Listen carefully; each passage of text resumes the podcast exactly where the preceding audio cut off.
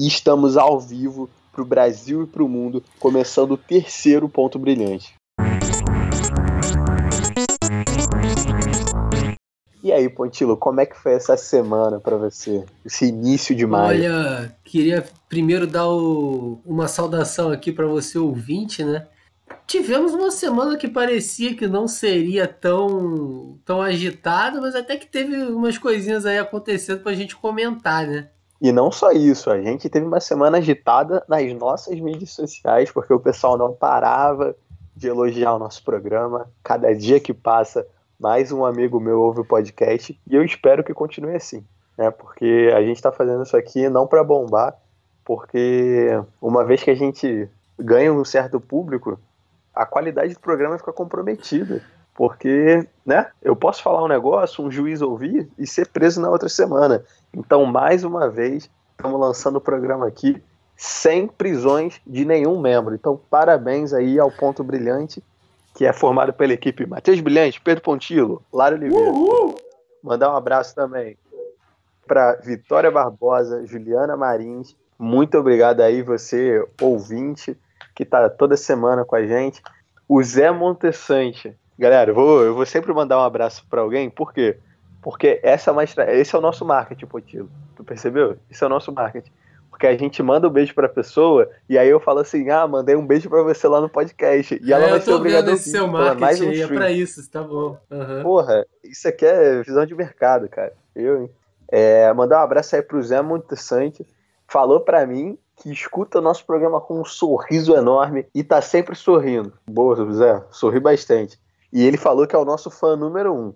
E aí a gente já tem um problema, né? Que a Maria Clara, ela falou que se mijou ouvindo o nosso programa e que também é a nossa fã número um. Então fica aí duas questões. Maria Clara, vamos procurar um médico para ver essa questão da incontinência urinária.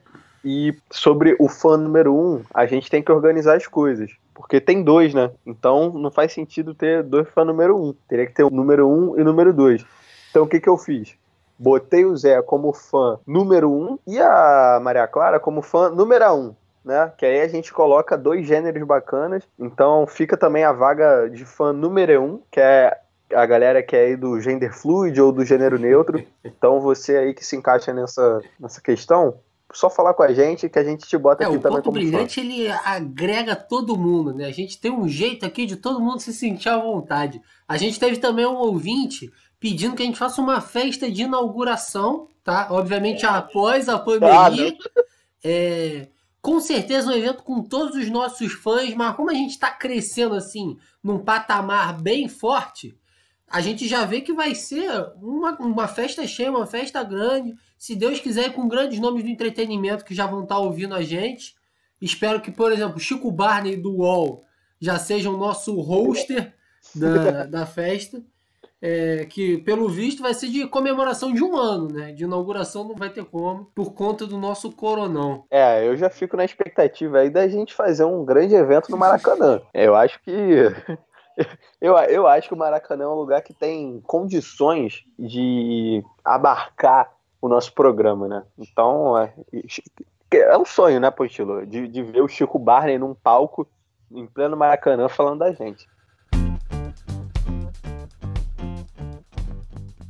Bom, mas vamos então ao que interessa, aos nossos assuntos da semana.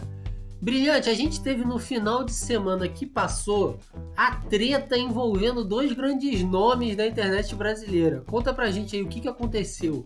Primeiro de tudo, a gente tem que saber quem são esses dois nomes. Sim, a gente tá falando de Flyslane, ex-BBB, e o menino Neymar, né?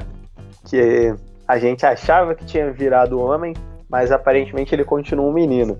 Na noite de domingo, a Fly e o Neymar entraram no conflito nas redes sociais, porque a Fly falou na live do Matheus Massafera que ela já tinha ficado com o Neymar e tal. E o Neymar depois foi no Instagram e fez piada disso, falou que era, tipo, ele deu a entender que seria mentira, tá ligado? E aí a Fly fez um puta textão no Instagram comendo o cu dele. Eu não gosto de ignorância, viu, Vitor? Só pra você saber. Eu, eu vi isso depois só, no dia eu vi, eu vi no Twitter a repercussão do caso. E assim, é, você se diz surpreendido, mas eu acho que não me surpreende, não. Neymar não me enganou, digo aqui. Ah, cara, mas é foda, assim, porque eu acho que. todo ano a gente cria expectativa, né? Todo ano. Ah, agora foi, o Neymar raspou a cabeça. Não, mas agora o Neymar tá usando Juliette, agora ele, agora ele virou adulto, agora vai, não sei o quê. E não vai, é, é impressionante. É, a expectativa do Neymar adulto sempre dura dois meses.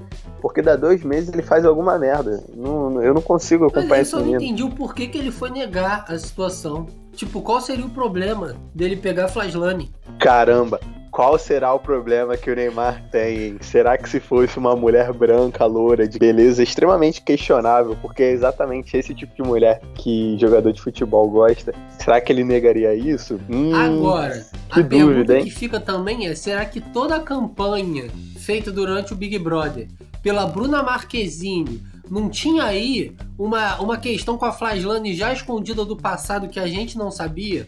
Caralho, esse aí é um questionamento que eu não tinha pensado e faz sentido mesmo, hein? Caralho, será, mano? Porque o que parece é que o Neymar tava namorando enquanto ele, enquanto ele ficou é, com a Fly. Ele só né? namorou a Bruna Marquezine nos tempos recentes, pelo menos que eu tenha visto aí no noticiário. Caralho, mano, que. Ai, ai. Não, não, não tem como a gente confiar a Copa numa pessoa dessa, entendeu? O cara não sabe administrar duas mulheres ao mesmo tempo vai saber administrar uma bola? Não, entendeu? Não, não tem mais minha confiança. Desculpa aí, Neymar. Você vai ser meu amigo, você vai ser meu parça um dia, mas eu vou ter que. Infelizmente, o Hexa só vem após, após Neymar se aposentar. Mais brilhante, o que ninguém tá falando dessa situação toda é do tamanho que vem tomando no país o canal do Matheus Massafera no YouTube. Chega desse viado chato. Que até um tempo atrás eu não sabia quem caralhos era, tá? Só que ele é o cara que é o criador de maior conteúdo inútil do país e ele tem um histórico incrível. Porque o cara veio a público, ele ficou famoso para o grande público como repórter do Super Pop. E cinco anos depois, ele se tornou repórter do Video Show. O cara que trabalha nessas duas instituições, ele tem que dar certo, entendeu? No entretenimento brasileiro. Caralho, ele já foi do, do video show, não fazia ideia que a Globo tinha se rebaixado então, esse na nível, época, mano. Porra. Na época que o video show tava respirando por aparelhos, que eles tentaram de tudo, botaram todo mundo lá. Toda, toda. Os últimos 10 anos. Aí eles colocaram ele de repórter na época da Sofia Abraão, se eu não me engano, que é ela que apresentava o video show. Tempos obscuros aí do video show. É, eu acho que se for elencar assim, qual é o pior ano do video show, é uma tarefa muito difícil. A gente ficaria aqui duas horas debatendo porque tem muitos concorrentes muito fortes. São muitos anos de programa ruim e que ninguém assiste. Eu acho que o, o que faria seria mais rápido era a gente elencar os anos bons, né? Você consegue pegar aí, aí dois ou três anos do André Marques lá atrás e o ano do Otaviano Costa. O da Angélica fazendo videogame é, também. Que era junto com o André Marques. Que aí. É, era, era a formação ideal. Mas então, será que a gente pode esperar aí no canal do Matheus Massafera um programa que relembre os tempos dele, de Luciana Gimenez, quem sabe é um debate entre um pastor extremamente religioso e uma travesti, e no meio disso tudo, intermediando Jair Messias Bolsonaro para agraciar o debate, xingando a travesti.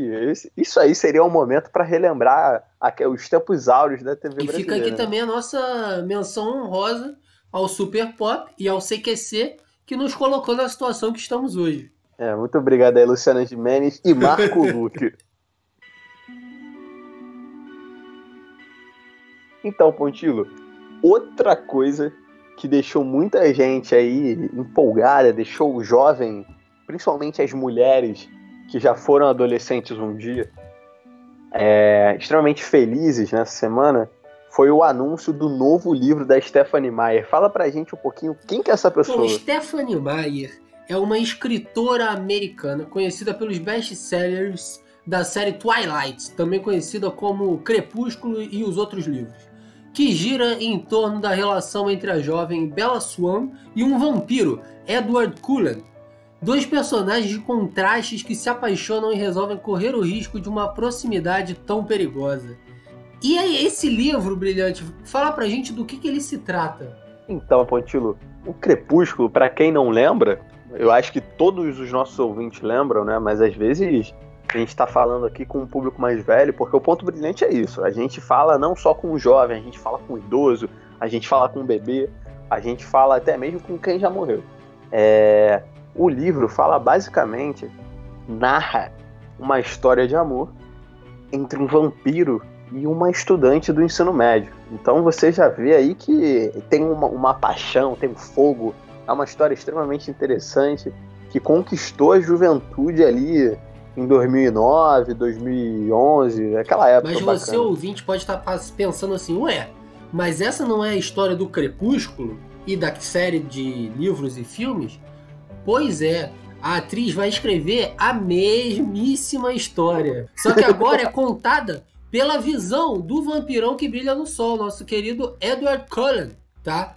Ou seja, piorou. Ela conseguiu piorar a situação que já era problemática. É, mas eh, as pessoas têm que entender também que escritor é, é, é assim, gente. Escritor é limitado. Ele faz uma história boa, ele não tem mais para onde ir. Tu vê a, a mulher que fez o Harry Potter, ela tá até hoje no Twitter falando que tal personagem era trans, fulano era gay, não sei o que. Ninguém se importa mais. Ela perdeu completamente a, a, o, o dinheiro, poluiu a mente dela e ela não consegue mais escrever um livro. É por isso que eu sou a favor de não dar dinheiro nenhum pro escritor. Porque o escritor ele fica ganancioso, ele começa a querer fazer 200 livros da mesma história, que ninguém liga mais. Crepúsculo tava lá enterrado. Quem quer ver Pontilo, quem quer ver a história do Crepúsculo narrada pelo Edward, que era literalmente o personagem mais merda da história. Eu vou além. Quem quer ver a história do Crepúsculo? Ah, eu vou te dizer que tem muita Não, gente. E assim, é... ela também começou agora uma contagem regressiva que vai até o dia 4 de agosto para o lançamento do livro. 4 de agosto, que é o aniversário aqui de quem vos fala tá? E aí eu queria agradecer ah, é? o presente que a Stephanie vai me dar, tá? Tudo que eu precisava era dessa história de Crepúsculo contada pela visão desse ser humano que nem humano é, que é o menos carismático que eu já vi na história do, dos livros e dos filmes. Pontilo, será que o nosso primeiro mimo vai ser um livro do Crepúsculo no dia do seu aniversário? Caramba, seria muito interessante, hein, Stephanie Meyer? Eu espero que você esteja ouvindo, eu estou falando com você. Mas eu acho que a minha expectativa maior sobre esse livro é o impacto que ela vai ter na cultura brasileira. Porque, assim, da última vez que lançou, a gente teve o surgimento de uma figura muito importante nos tempos atuais do Brasil, né? Não dá pra gente fingir que não. Ele anda meio sumido, mas eu espero que esse livro traga ele de volta. Eu tô falando dele. O Felipe Neto de óculos, falando muito palavrão com aquela vinheta tosca, uma foto do Johnny Depp no fundo. Eu tô falando do Felipe Neto do Não Faz Sentido, cara. Aquele xingando, falando assim: caralho, você é um viadinho, roupa colorida é uma merda. Porque eu acho que a, ele nunca fez tanta falta, entendeu? O Brasil só tá do jeito que tá hoje porque o Felipe Neto de óculos sumiu. E para quem não sabe, o Felipe Neto de óculos é um personagem, né? O Felipe Neto é aquela pessoa lá do cabelo colorido. Agora, tu bota um óculos escuro na cara dele, ele vira outra pessoa. Ele vira um pitbull sem, sem colheira, ele fica maluco, ele fica xingando o governo, falando assim: o imposto tem que acabar, é tudo uma merda. O Felipe Neto, para quem não sabe, ele é precursor do anarcocapitalismo nesse país. Isso. Mano, lá em 2010, ele tinha um vídeo falando muito mal de imposto, falando assim: é um absurdo que para comprar o PlayStation 3 você tem que pagar tanto imposto. Olha quanto, quanto imposto tem nesse videogame. Que é a única preocupação do anarcocapitalista, gente. O anarcocapitalista não está preocupado com, com o pobre sendo roubado. Não, ele está preocupado que ele gasta muito dinheiro em videogame. Que é só isso que ele faz, é videogame punheta. E assim, é, eu acho que aqui a gente tem uma situação que reflete bem a história. Né? A história se repete de formas diferentes, tá? Mas ela se repete. Então você teve aí o primeiro livro do Crepúsculo, surgiu o Felipe Neto. Você vai ter agora a história recontada do Crepúsculo, alguém vai surgir aí. E quem sabe a gente consegue, nessa lacuna, encontrar um espaço para crescer dentro das redes sociais. Pontilo, é o que o pessoal no LinkedIn chama de gap de mercado. Então, a gente vai usar a nossa strategy para entrar nesse mercado e, e, entrar com tudo, com a nossa startup, que está vindo com tudo. em breve vai ter um case de sucesso nosso no LinkedIn e a gente falando sobre superação e muitos posts bonitos dessa Exatamente. forma. Exatamente.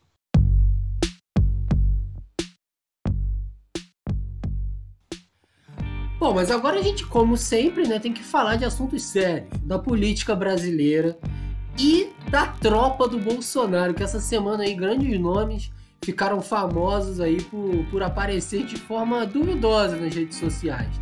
Um desses personagens não é muito conhecido pela mídia. Então, Matheus, eu te pergunto, quem é esse tal de Paulo Cintura? Bom, de acordo com a Wikipédia, o Paulo César Cintura. Caralho, o nome dele é Paulo César Rocha. Eu não consegui. Tem que deixar isso. O nome dele não é Paulo César Rocha, o nome dele é Paulo César Cintura. É um humorista e apresentador brasileiro. Eu literalmente nunca vi ele apresentar nada, mas ok. É célebre pelo seu personagem, Paulo Cintura, da escolinha do professor Raimundo, Escolinha do Barulho e Escolinha do Gugu, cujo bordão é. Isso! É o que interessa, o resto não tem pressa! Não, e também queria falar aqui, uma, já botar um ponto, que a Wikipédia não lembrou, que era a escolinha do professor Magal, um programa que passava na Band todo dia à noite, que era basicamente a escolinha do professor Raimundo, só com Sidney Magal. Então você vê que era muito melhor, né? Porque o Sidney Magal, que é, é apresentador nato, um homem fantástico, bonito daquele. Porra, muito bom, cara. Que saudade. O pior é que eu via mesmo que o meu pai Não, adorava. O interessante é que a gente vê que ele leva o bordão dele a sério, né? Porque ele tava lá na manifestação do Bolsonaro, no meio da pandemia, o Bolsonaro aí defendendo a volta das atividades nesse Brasilzão. E ele nos proporcionou o vídeo mais tosco da internet brasileira. Aquele sobe e desce, desenfreado pela rampa do Planalto. Quando eu vi pela primeira vez, eu pensei, ele com certeza vai tomar um capote e sair rolando nessa rampa. Mas, o que ficou de dúvida para mim, a pergunta que não quer calar é: a escolinha do professor Raimundo foi a única instituição de ensino que esse rapaz pisou?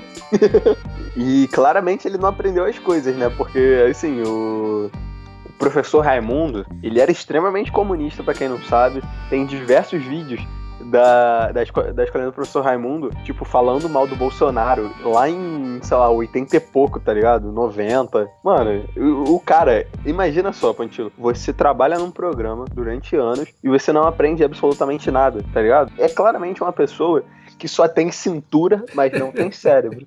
Mas aí já fica a expectativa, né? Porque o Paulo Cintura, que sempre fala saúde é o que interessa, ele tava aí numa aglomeração de um monte de velho maluco. Então, já surge aí uma expectativa do vídeo Paulinho Cintura falando saúde o que interessa e uma foto do caixão dele depois, porque a expectativa que fica é que ele vá dessa para uma melhor, porque esse homem, pelo amor de Deus, eu fiquei com ódio um dele. Um vídeo dele arrependido, né, já doente, enfermo, falando para as pessoas ficarem em casa antes desse fim aí. Como foi o, o caso daquele apresentador lá da, da Rede TV, aquele o, filho qual, da puta. da maconha? O Ele da morreu? maconha. É, o da maconha. Infelizmente não, mas fica a expectativa sempre. Né? Quanto mais a gente tiver que pagar a aposentadoria desse povo, eu, é, eu fico alegre. E assim, assim, também, quando eu tava pesquisando a história do Paulo Cintura para criar essa pauta aqui, a gente chegou à conclusão de que o cara foi coadjuvante do Sérgio Malandro, tá? No filme. É, ah! E ele, no filme do Sérgio Malandro, que ele fez junto com o Alexandre Frota, tá? Então a expectativa, que truque, a que expectativa não podia ser muito maior do que isso. E a gente aproveita que está falando desse filme e já fica aqui a dica. Se você não viu um filme com Sérgio Malandro, Alexandre Frota e Paulo Cintura, eu pergunto para você ouvinte, o que você está fazendo da sua vida? Isso aí, Pontila, é o tempo áureo do cinema nacional entendeu? Era a época de grandes nomes do cinema, como Didi e a Princesa Lili. Também tinha Se Eu Fosse Você. Hoje em dia, é só essa porra dessa repetição desse cara aí, o tal do o Paulo Leandro Gustavo. Hassum. Ninguém gosta desse cara. É, o pessoal gosta do Leandro Hassum, não o magrinho. O pessoal gosta do Leandro Hassum gordo, entendeu? Essas coisas têm que voltar. É o Brasil raiz que, infelizmente, foi destruído pela esquerda, entendeu? Hoje em dia, muita gente não. O pessoal nem comenta isso porque ele é ator da Globo, né, Pontilo? Só que o caso do Leandro Hassum não foi que ele emagreceu de, de academia, não. Foi a fome que o PT trouxe para o nosso país.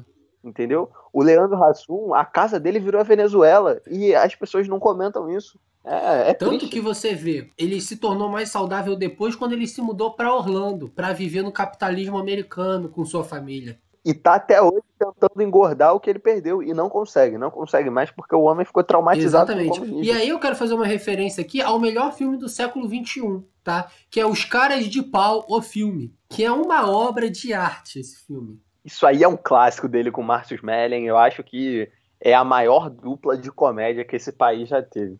Né? Relembra os grandes clássicos aí do Monty Python, mas infelizmente o brasileiro ainda não aprendeu a apreciar a alta cultura Exatamente. nesse país. Bom, mas seguindo aqui a gente desviou um pouco do tema, não é só de Paulo Cintura que vive o governo Bolsonaro. Temos uma notícia quentíssima aqui, tá? Que da última quinta-feira ela apareceu na televisão brasileira nos causando espanto e dor. É óbvio que estamos falando da Regina Duarte, na entrevista que ela deu para a CNN. É, vários vídeos aí, vários cortes no seu Twitter, no seu Instagram, com certeza você já viu isso.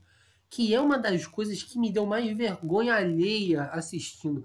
Meu Deus, que coisa horrorosa. É, ela cantando pra frente Brasil ao falar das mortes do coronavírus, ou falar das mortes da ditadura, né? Tivemos esses dois momentos aí. É... E teve um momento em que seguranças entraram na sala para interferir na entrevista. Teve outro momento que foi quando a CNN puxou o vídeo da Maite Proença, que também, meu Deus do céu, que coisa horrorosa. E aí ela se negou a responder sobre, deu um piti lá na sala, foi uma coisa horrorosa. É, agora, a pergunta que não quer calar. Ninguém vai agredir essa velha? Ninguém, absolutamente ninguém vai bater nela, porque eu acho que isso é um caso de extrema urgência. Se dependesse de mim, eu ia até Brasília, pegava essa velha pelos cabelos e ia arrastando ela até o Pinel. Não, mas o que a gente tem que apreciar, Brilhante, que ela tem sempre um pensamento positivo. Ela sempre olha para frente. Por que, que você vai querer ver notícia ruim? O jornal tem que botar coisa boa pro, pro ser humano ficar feliz. Não existe isso, não. É, Pontigo, é muito engraçado, porque esses, abre aspas, jornalistas, fecha aspas, adoram mostrar o número de mortos, por que não mostram o número de vivos? né? Isso aí, isso aí faz falta. As pessoas não, não querem saber só de notícia ruim 24 horas, galera. Eu quero saber, né? Porque a impressão que eu tenho é que morre mais gente do que tem gente viva, né? E aí a conta não bate. E aí o brasileiro fica, caralho, como é que fica? Eu não sei. E aí é, é triste, é triste. A, a mídia ela só quer destruir o nosso país. Cara, o, o momento maravilhoso da entrevista é quando ela tá cantando a música, né? O repórter tá olhando para ela com cara de: o que que tá acontecendo aqui?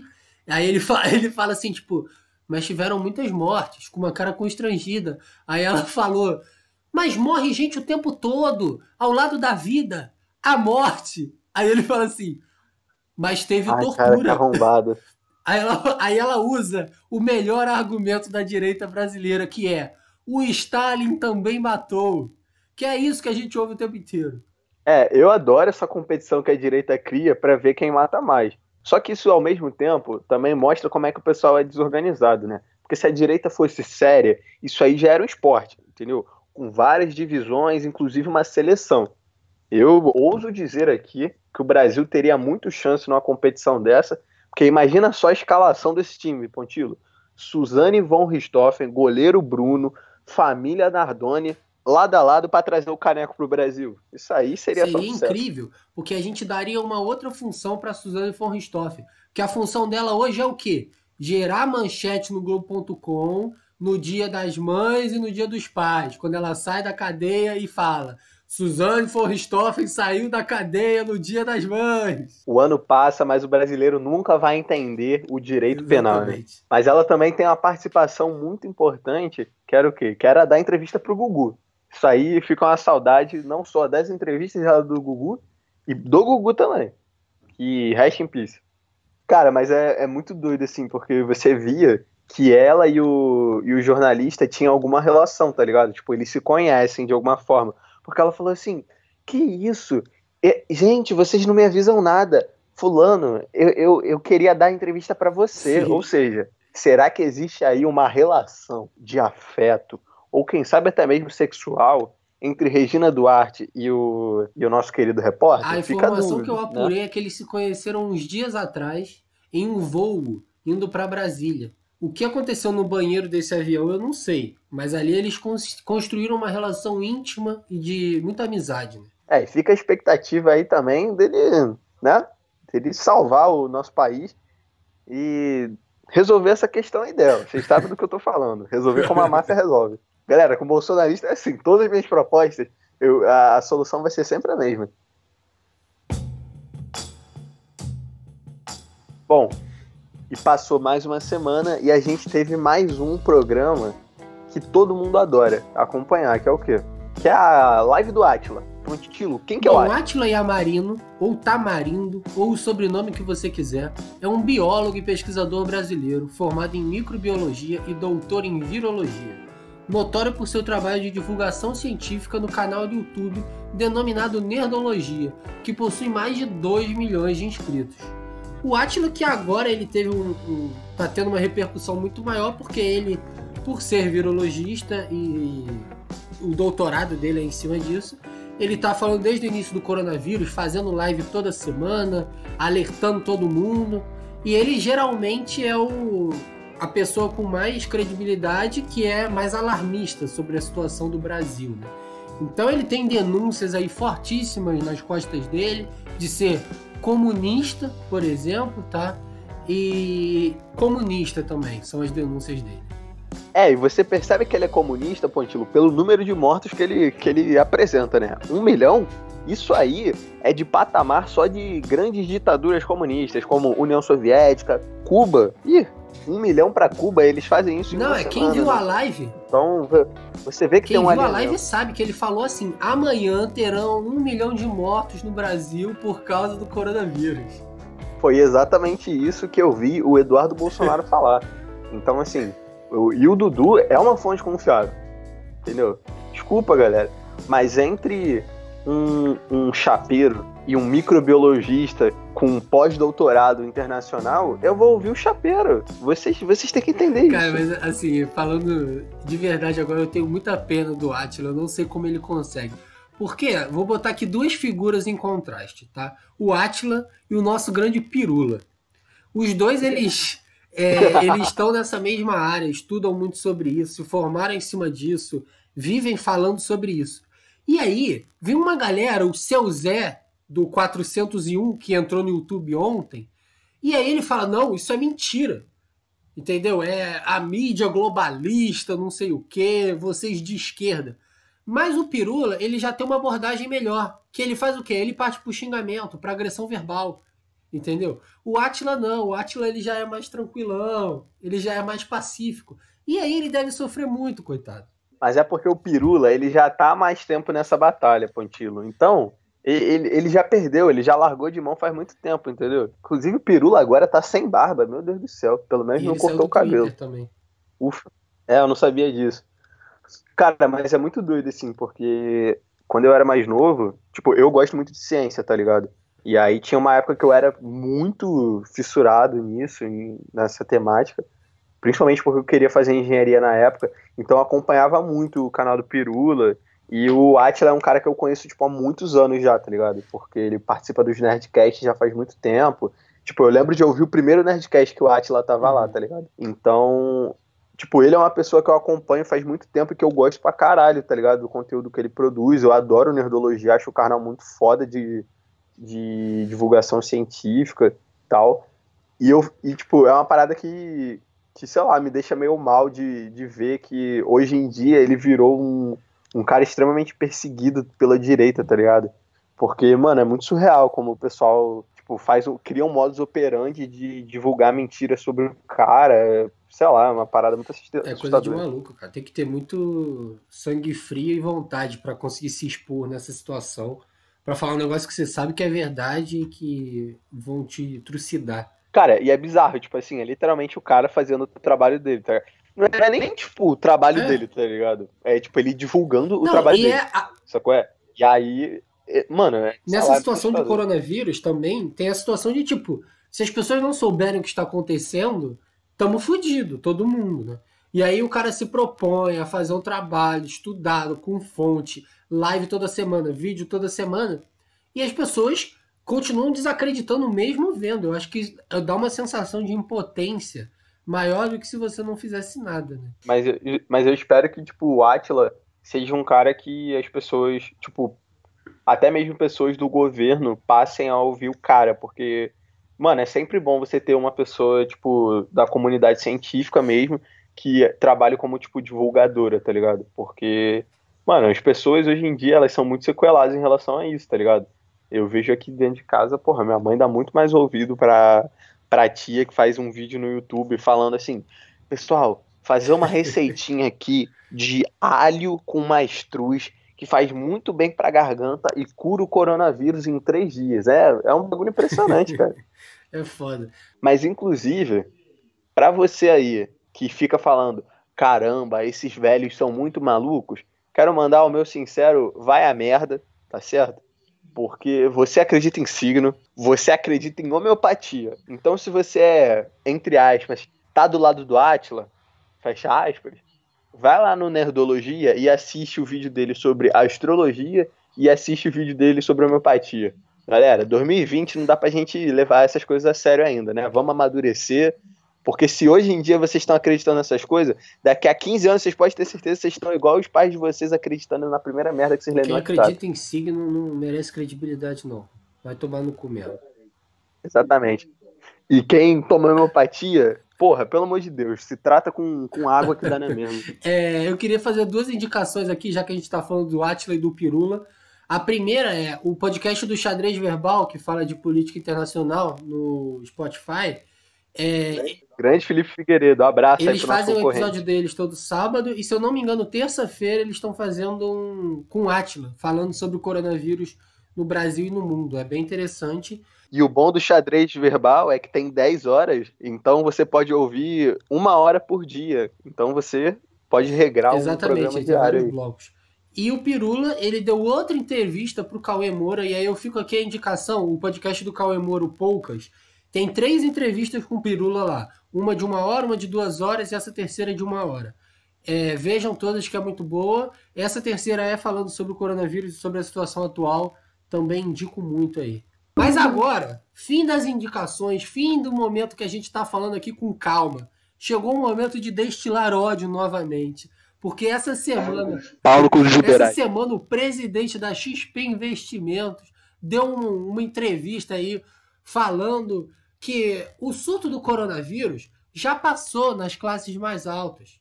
Que ele tá dando certo. O combate ao coronavírus está dando certo, né? E aí, fica aqui o meu questionamento. Por que, que esse cara ainda tá vivo? Cara, é, é, tem que dar nome a esse filho da puta. É o Guilherme Benchimol. Outro, pega pela cabeça e bate na parede, cara. Que filho da puta, puta que pariu. Ele, mano, é, é impressionante. Esses caras, o pessoal do mercado financeiro é sempre assim, né? Eles são os analistas, eles, eles são gênios do gráfico, né, Pontilho? Que é, que é o trabalho dele, é olhar gráfico. Eles não sabem ler um gráfico de, de um cara que é que trabalha com, com biologia, tá ligado? É um negócio Não, surreal. O negócio deles é fazer modelo. Ah. Modelo, aí faz o gráfico, sobe, aí desce, aí confirma, aí bota no Twitter lá. Nosso querido Samidana também, né? Outro filho da puta. Pelo amor de Deus, cara, outro desgraçado. É a mania, Pontilo, que o, que o economista tem de achar que ele sabe absolutamente sobre tudo. Né? A gente vê isso de perto. O economista, ele tem absolutamente certeza de que ele tem opinião sobre tudo. Ele pode opinar sobre qualquer coisa. Ah, tá tendo é, uma questão extremamente complexa no Oriente Médio. Vai ter um economista ali no meio para falar assim, galera, mas não é bem assim, porque eu vi num gráfico, ninguém se importa. Cara, e essa entrevista do Benchimol para a Folha, pode procurar aí, tá aberta, se eu não me engano, para todo mundo ler. Ele adivinha do que, que ele fala? No meio do coronavírus, dessa crise internacional, Sim, ele fala que o Brasil precisa das reformas para seguir crescendo no futuro. Porque esse é o discurso de qualquer um desse, desse ramo aí, dessa galerinha. É a, já falei e repito, as reformas são a cocaína dessa galera. Eles são viciados em reforma administrativa, tá? Qualquer cara, coisa eles Cara, eu quero, que o Guilherme, eu quero que o Guilherme Benchimol pegue as reformas, dobre e enfie no cu dele Sério, chega desse inferno, desse papo de reforma. Tem quatro anos, já vai dar quatro anos, sei lá, dessa merda. Entendeu? Toda hora a economia tá uma merda e a única proposta do liberal é: galera, temos aqui uma agenda de reformas que a gente precisa passar. Aí passa uma, passa duas, passa três e não resolve Mas essa merda. Mas aí o problema é sempre Pelo a quarta, de a quinta, a sexta que ainda não passou. É, galera, fizemos aí a reforma trabalhista mas tem que fazer a reforma administrativa, que é a mais importante, a para ser aprovada, é sempre a mais, a, a mais importante. Enquanto as pessoas não estiverem ganhando dois reais por mês e o, e o empresário não estiver lucrando 300 bilhões por dia, essa galera não vai estar satisfeita, pelo amor de Deus. É, bate uma saudade, sabe de quê? De guilhotina. Tem que pegar o rico. O rico é uma praga, Pontilho. O rico é uma praga. Eu não, assim, eu não sou socialista, não. Mas o rico, principalmente o homem branco rico, que é a maioria, caraca, esse aí é o que mais tem que ser agredido, cara. Pelo amor de Deus. Mas todo mundo sabe que as últimas semanas têm sido muito difíceis, porque ficar em casa o tempo todo bate aquele tédio fudido, né? E aí a gente fica cada vez mais sem ter o que fazer. O Netflix você já vai ali esgotando aquele catálogo, né? Porque o Netflix tem pouquíssimas séries de qualidade, a gente sabe. Então, a gente fez uma curadoria dos melhores programas para você assistir nessa quarentena. Então, vamos estar recomendando para vocês dois programas de alta qualidade e eu espero que vocês gostem. Pode falar. Bom, eu trouxe aqui para vocês uma série do Globoplay, porque na minha cabeça eu pensei assim, pô, o, o meu público do podcast tá tava viciado em Big Brother, tá com a conta dele no Globoplay e não tem mais o que fazer lá. Então eu trouxe aqui uma série, que é a série Todas as Mulheres do Mundo. Olha, você vê esse nome, você pensa, vendo de fora e pelo título, que parece tratar de histórias de mulheres do mundo, todas elas, juntas, né? Mas não é bem assim. É a história de um homem, aquele típico esquerda laranjeiras Tá? Ele escreve poesias, fala frases bonitas e profundas com o único objetivo que é pegar mulher. Uma mulher. Caramba, representado. uma mulher a cada episódio. Sim, o nome de cada episódio é de uma mulher, que é a mulher que ele se relaciona naquele episódio. Se isso não é empoderamento feminino, eu não sei mais o que é, tá? E assim, tem umas construções de roteiro muito toscas, que eu não vou dar spoiler aqui porque eu sei que você vai se interessar e vai ver tá? E aí, vendo o início da série, eu achei incrível. É como se você pegasse toda a esquerda da Zona Sul e colocasse dentro de uma história, com todos os seus personagens mais característicos. A casa desse rapaz, por exemplo, lembra muito a da Bruna Linsmeyer, que postou um vídeo essa semana aí, falando que adora buraco na parede, mancha no sofá, e assim, tem umas pinturas na parede, um sofá solto na sala, uns negócios assim, umas paredes sem pintar, entendeu? E eu vou falar aqui o meu momento favorito até o momento, que é o seguinte diálogo. O cara tá com uma mulher na cama, num pré-sexo ali, e ela inicia a fala da seguinte forma: Não me chama de linda, nem de gostosa. Aí ele fala: Gostoso eu não vou conseguir. E aí ela diz no final: Me chama de gostoser e aí eu realmente. É ah, verdade, não, é verdade. Mentira. Então, assim, eu acho que isso representa bem o, o estereótipo da série, né? Que leva todos esses estereótipos zona sulenses para a tela da sua televisão. É, eu, eu, eu realmente estou gostando dos episódios, assim. É legalzinho, vale a pena ver, então fica essa minha dica aqui, todas as mulheres do mundo. Olha, depois dessa recomendação aí do Pontilo, bateu uma vontade muito forte de consumir esse conteúdo aí sobre pessoas do pessoal. Né? Claramente é a vida de, de todas as Eu pessoas do pessoal. Eu acho que eventualmente, em algum episódio, eles vão descer ali para São Salvador e vão fazer alguma reunião na praça. Eles vão fazer um bundaço contra Isso. o Bolsonaro. Fica aí é, essa expectativa. É, se o pessoal aí do Globoplay quiser me chamar para o roteiro, eu tenho muita experiência com esse povo. Eu lido com, com gente mala de esquerda da Zona Sul há muitos anos. Estudei no Pedro II, né? Então, tenho muito conhecimento. Se vocês estiverem precisando de alguém para dar dica, alguma coisa, é só falar, galera. Bom, e a minha recomendação vai ser a série nova aí do Netflix, chamada The Last Dance. Pelo nome, eu já fui na expectativa de ver um negócio sobre tango, né? Porra, tu vê assim, a última dança parecia um, um drama de uma mulher que não pode mais dançar porque quebrou a perna tal, não sei o quê. Então fui completamente dibrado pela Netflix. Fiquei até um pouco triste. Mas a série, Pontilho, na verdade é sobre basquete. Especificamente é sobre o homem Michael Jordan, né? O grande atleta. E, e para quem não sabe, fiquei sabendo aí com a série Michael Jordan, que é o inventor do basquete, né? Então, é um cara que o pessoal puxa muito saco, fala assim, caramba, ele era um astro, era um gênio, não sei o quê. Mas eu acho que é muito fácil você ser um gênio no esporte que você mesmo criou. Não é porque você fez as regras, você sabe jogar. Porra, não é possível. Só se tu for muito burro, tu inventa o bagulho que tu não vai ser o melhor. Não faz nem sentido, né? Mas, cara, é tipo, é muito foda. É uma série documental que mostra a ascensão do, do Chicago Bulls ao longo dos anos na, na NBA. E, tipo assim, eu nem sou muito. Quem me conhece sabe que eu não, não sou um cara muito de esporte e tal. Mas é muito, muito, muito irado mesmo, porque é muito surreal. A, é uma série em parceria da Netflix com a, a ESPN. E é bizarro porque eles têm material de tudo. Tipo assim, absolutamente tudo.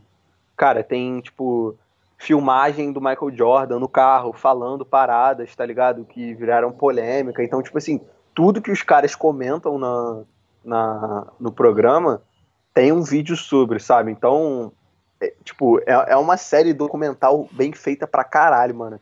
Tipo, é, é uma parada assustadora, eu tô achando do caralho. É, e tem. Mas, tipo, de novo, é, é sobre o Chicago Bulls, mas tem um foco muito no, no Michael Jordan, que para quem não sabe também, é o inventor aí do tênis, né? Até 85 as pessoas andavam ou descalças ou de chinela havaiana. Pós 85, o Michael Jordan lançou aí com a Nike o Air Jordan, que inclusive eu tô na expectativa de comprar um, totalmente desesperado, já todo entrando no site da Nike para comprar, mas sempre está esgotado. É, e o Michael Jordan, lá em 85, inventou o tênis. O homem é, é um gênio, entendeu? Inventou basquete, inventou tênis e uma série de outras coisas. É um case de empreendedorismo por LinkedIn muito bom. Em breve aí, me segue lá, Matheus Brilhante, um texto sobre Michael Jordan e como ele mudou o mindset do mundo. Sobre isso aí do tênis, eu vi que você se envolveu numa polêmica no Twitter esses dias aí, que você estava interessado em um tênis só que você não gosta de basquete. Aparentemente, só amantes do basquete podem ter um tênis de basquete. É, eu reconheço aí meu erro porque é, é, é importante, né, Putinho? Você não pode usar um tênis por moda. Você tem que usar o tênis porque você joga basquete. Assim como eu estou deixando de lado e queimando todos os meus caminhos de time, uma vez que eu sequer jogo futebol. Bom, e vamos agora para o nosso quadro final, já característico tweet da semana, que é a coletânea dos melhores tweets, tá? Com grande debate e a enquete no nosso Instagram para decidir o campeão. Se você ainda não segue a gente, arroba ponto underline brilhante é o nosso Instagram. Tivemos a enquete da semana passada com o grande ganhador Eduardo Paz. Parabéns, Eduardo. Você vai estar recebendo aí na sua residência o nosso troféu e um kit de higiene dos nossos patrocinadores do programa. E eu acho que Parabéns, essa, essa votação Dudu. já é aí um sinal, né? Talvez ele venha a ser prefeito no futuro, já que ele está aí de bem com o povo brasileiro que votou no nosso Instagram. Pelo amor de Deus, gente, dá uma chance pro Freixo. vou, vou chamar você aí para ler o nosso primeiro tweet candidato nessa semana aí. Bom, nosso primeiro tweet é de uma figura aí extremamente lamentável da história desse país. Uma mulher que, bom, não sou, não sou eu que tenho que dizer que uma mulher é louca, mas se tivesse uma mulher aqui nesse programa comentando com a gente, ela com certeza falaria que a mulher é louca. Estamos falando dela, sim, Janaína Pascoal, a grande advogada do impeachment, né? E esta semana ela fez um tweet extremamente fantástico, que para mim já é o meu preferido de todos os pontos brilhantes. Eu acho que se tivesse uma votação, esse aqui já ganharia de todos. Abre aspas. Ocorreu-me aqui um pensamento conspiratório. Teriam os petistas contratado os bolsonaristas para desmoralizar de vez a direita, diante de tanta irracionalidade, somente essa hipótese faz algum sentido. Fecha aspas. Sim, somente essa hipótese faria algum sentido. Comentários, continua. Eu acho que o, o, Bolsonaro virou comunista cedo demais, né? É, a gente sabia que isso ia acontecer aí. Quando desse merda, ele ia vir pro lado da esquerda. E, mas a gente tá em 2020 ainda e já ocorreu essa transição. É, em breve a gente vai ter aí o Bolsonaro arrependido, né? De tudo que ele fez e muito provavelmente falando: galera, eu era muito machista, eu era muito homofóbico, desculpa por ser homem, eu não entendi as questões, mas a Michelle me ensinou tudo porque ela viu no canal da Sarah Winter e ela aprendeu muito com, sei lá, a, com a Natália Neri no, no Instagram, falando sobre racismo, sobre feminismo. Caramba, que sonho. Não, e assim, é, daqui a uns 75 anos, a gente já pode considerar que o bolsonarismo vai ser considerado um movimento de esquerda, porque o PSL, partido do presidente, se chamava Partido Social Liberal. Um partido com social no nome só pode estar mal comunado com o comunismo. Né? Então a gente com certeza vai ter Tem essa discussão dúvida. aí no futuro. Mas vamos aqui para o nosso segundo candidato, que é um cara que está quase sempre presente. Né? O único episódio que ele não teve presente, ele estava na pauta, mas não deu tempo de falar sobre ele, que é o grandiosíssimo Caio Coppola. Que está com Covid-19 e você sabe que a gente deseja ele. Infelizmente a gente nunca dá, Muita saúde, nunca dá certo. Tá todo mundo aí é, tendo um resultado inesperado, né? Mas ele tuitou o seguinte, abre aspas. Brasil é o país onde, dois pontos, o ditador, presidente, quer o povo livre e os republicanos, governadores, querem o povo preso. E assim, eu acho que com esse tweet, ele conseguiu passar por toda a situação brasileira em 140 caracteres, né? Não tem o que dizer dessa fala de Caio Coppola. É um poder de análise, Pontilo, que é um negócio impressionante. Entendeu? É um analista político de primeira linha. Fica aí os parabéns à CNN por ter trazido esse homem genial para sua grade de horário. Entendeu? É, é, cada semana eu vejo que ele se supera. Eu falo assim, não, não é possível que o Caio Coppola falou isso. E ele, você vai lá e ele falou mesmo. Exatamente. E aí, eu, eu até coloquei isso no meu Twitter ontem. Vou usar esse momento aqui, já que a gente está falando de Caio Coppola. Atenção você, você que dá palco pro Caio Coppola como se ele fosse uma pessoa séria. Não reclama depois do que está sendo criado. Não passa de um conspiracionista, tá bom? Que fala bonitinho e que agrada uma galera, mas que engana um pessoal. Então, Caio Coppola merece ser tratado único e exclusivamente com ironia e desprezo. É assim que eu termino. Cara, eu quero ver. Porque assim, a gente sabe que a, a tática desses caras é sempre essa, né? Faz fama e aí dá um, dá um tempo ele se candidata a alguma coisa, né? Então, assim, quanto tempo até a gente ter Caio Coppola deputado e ali naquela Assembleia Legislativa de. São Paulo, junto com Mamãe Falei, Fernando Holliday, caramba, que trupe, galera. Que é, é com essa galera que eu quero andar na faculdade. O Fernando Holliday que não tá nesse meio porque ele é vereador, não deputado. Mas se bobear, o, o próprio Caio Coppola vem agora mesmo como vereador, sei lá, enfim. Não sei o que, que vai acontecer. Ai, que ódio dessas pragas. Mamãe falei que até um tempo ia ser candidato a prefeito de São Paulo, né? E eu acho que ele ainda deve vir. Tenho medo, medo. Cara, o, o Paulista, ele merece isso. O Paulista, ele, ele merece sofrer. E eu, eu não falo brincando, não. O Paulista tem mais é que se fuder mesmo. Porque o reduto da direita no Brasil é, é São Paulo, entendeu? Não que o Rio de Janeiro não tenha, sim, sua parcela de responsabilidade, afinal de contas, né, o Bolsonaro se criou aqui. Mas puta que pariu, cara, não tem como. Também acho, também acho. Estamos chegando agora ao final de mais um ponto brilhante, o nosso terceiro aqui. Agradecer você que está ouvindo até esse momento e que ouviu os nossos episódios passados. Semana que vem a gente volta com mais um ponto brilhante no seu domingo, no seu fim de tarde. Queria pedir de novo para você seguir a gente no Instagram, ponto underline brilhante, e as nossas redes sociais, Bri Brilhante e Pedro Pontilo no Instagram. É, quer dar seu recado final? Quero mandar é, um abraço aí para todo mundo que tá ouvindo a gente. Muito obrigado mais uma vez. Esqueci de mandar um abraço para Vitória Reis. Vitória que falou que estava ouvindo com a mãe. Um beijo aí para a mãe da Vitória Reis também. Um abraço para vocês. Muito obrigado E fica, é, pela confiança de, de consumir conteúdo jornalístico de qualidade em- no século da fica aqui pandemia. o nossa, nosso pedido de divulgação. Ouve com a sua mãe, com seu pai, com seu irmão. Manda para ele, entendeu? Que aí a gente consegue. Manda no grupo Pode da mandar. família. Tenho certeza que a sua O seu vai tio vai concordar com os nossos momentos aqui. É, vai ter, vai, terão certas falas que eu, que eu vou ter, que eu tenho certeza que aquele seu tio nazista vai, vai me apoiar. É, então é isso, gente. Muito obrigado. Tchau, tchau. Até a próxima. Valeu.